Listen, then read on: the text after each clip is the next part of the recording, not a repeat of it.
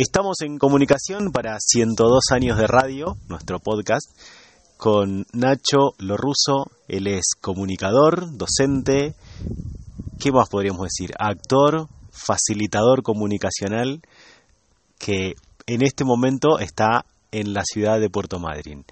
Nacho, bienvenido y muchas gracias por compartir el aire con nosotros. Hola Leandro, eh, gracias a, vos y gracias por todas esas palabras. Bueno, nosotros en, esta cuestión, ¿no? De, tratar de vincularnos, de, conocer más a la gente de la radio, lo que queremos es conocer eh, sensaciones, más que nada. Y en este caso, la, primera pregunta podría ser, ¿cuál es o, cuál sentís que fue tu primer vínculo con la radio? Y hablamos desde los inicios de tu vida, si se quiere. El fútbol, el fútbol. Eh, mi, mi pasión desmedida y mi sufrimiento eh, por San Lorenzo eh, hicieron que yo hiciese, yo generara un, temblequeo en mi familia y a la vez un crecimiento de la industria de las radios portátiles, porque cuando San Lorenzo perdía, cuestión que en la década de finales del 80, cuando yo era un gurí, sucedía a menudo, yo revoleaba la, la radio como no queriendo escuchar eso que me decía Víctor Hugo.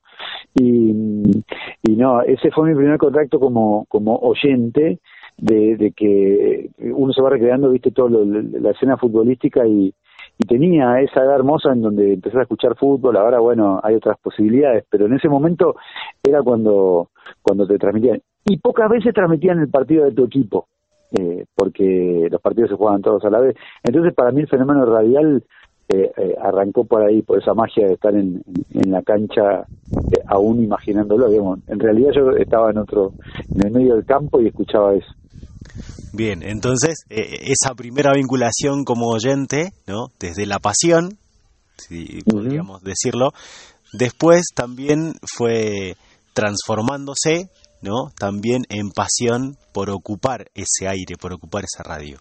¿Y cómo fue esa llegada a, ocupar el espacio de la radio?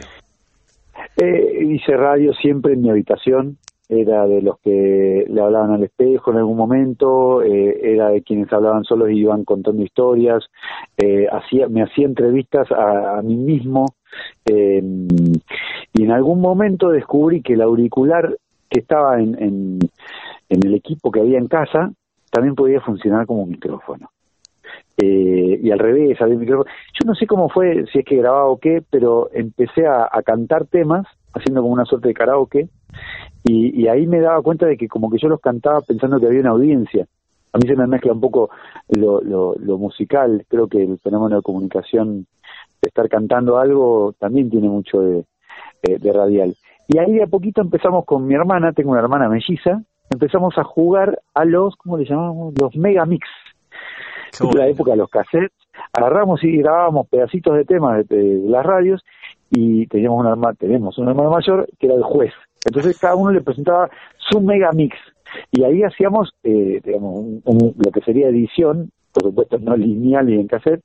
Entonces vos grababas ahí y decías megamix, era Hola Amor, esa música que nos hacía escuchar el sistema, ¿no? Porque, y de ahí pasamos a Soda Stereo y lo combinamos con uno de, y bueno, lo que íbamos escuchando en esas épocas y, y creo que, que eso ya era un producto radial.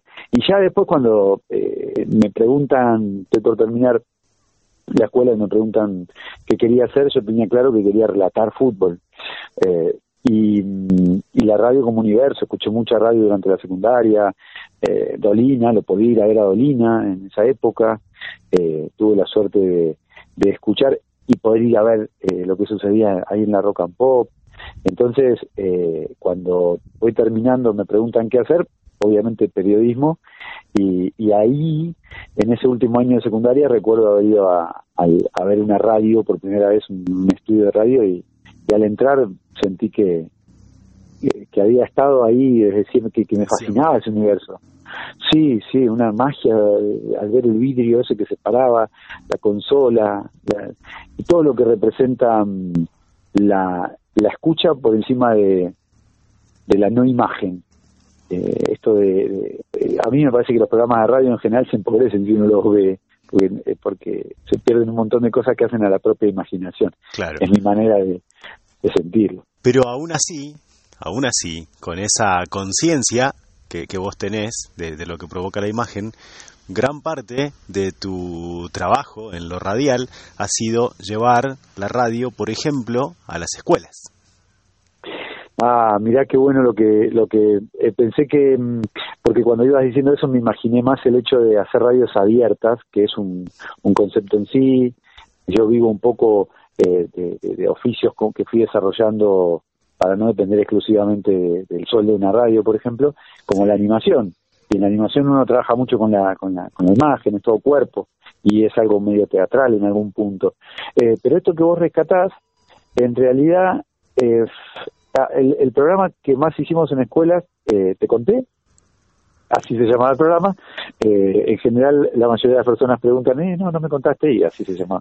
Era el, el, el disparador aquel de ese programa que, que, pudimos ir haciendo por distintos lados, y se respaldaba en el hecho de que la mayoría de las infancias, y sobre todo de las adolescencias, se expresa mucho más cuando no se sienten vistos, cuando se sienten escuchados. Eh, cuando descubrimos eso, eh, empezamos a trabajar en una idea que era el concepto de la radiolectura. Sí. De hecho, eh, hemos ido a, escuelas donde docentes contaban cosas y, exponían sabiéndose no vistas. y, ni hablar en, el caso de, la, de. Me parece que que la información visual es tan pesada, es tan fuerte, hay un culto tal de, entre paradigmas de belleza y que, que por ahí dejamos de prestar eh, atención a, en una conversación, incluso si esta eh, conversación, quien escucha, eh, la viera en vivo, tal vez nos estaría mirando, no sé, las zapatillas, uy, mira, se tiene trajeado el jean, y te distrae la información visual. En cambio, cuando te estás escuchando, realmente escuchando, no oyendo, ahí me parece que, que, la imagen le deja más lugar a la, a la imaginación.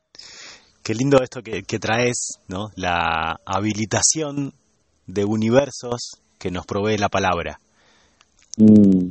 ¿No? Sí. Este, así que en, ese sentido, eh, yo te agradezco este tiempo de comunicación para este espacio que estamos generando en función de la celebración de los 102 años de vida de la radio. Y como última reflexión, si se quiere, o, cuestión que quieras compartir con nosotros, ¿cuál es tu deseo para la radio o cuál es tu deseo en la radio? Ah, me parece que la radio eh, tiene la, posibilidad de la, de la charla. Yo creo que eh, a nivel personal y a nivel, creo que recupera el espíritu del fogón de, de, la conversación, de la escucha, lo que veníamos diciendo. Entonces, por ahí deseo muchas radios abiertas, mucha posibilidad de que las personas de a pie puedan decir lo que es importante y que en todo caso los que tenemos la responsabilidad más profesional de, habilitar esa palabra, eh, en realidad lo que lo que estamos haciendo es, ir conduciendo emociones dando espacio a que a que todas las personas puedan a la pluralidad. Si lo tuviese que poner una, en, una palabra sería la que la radio pueda abrazar la, la pluralidad.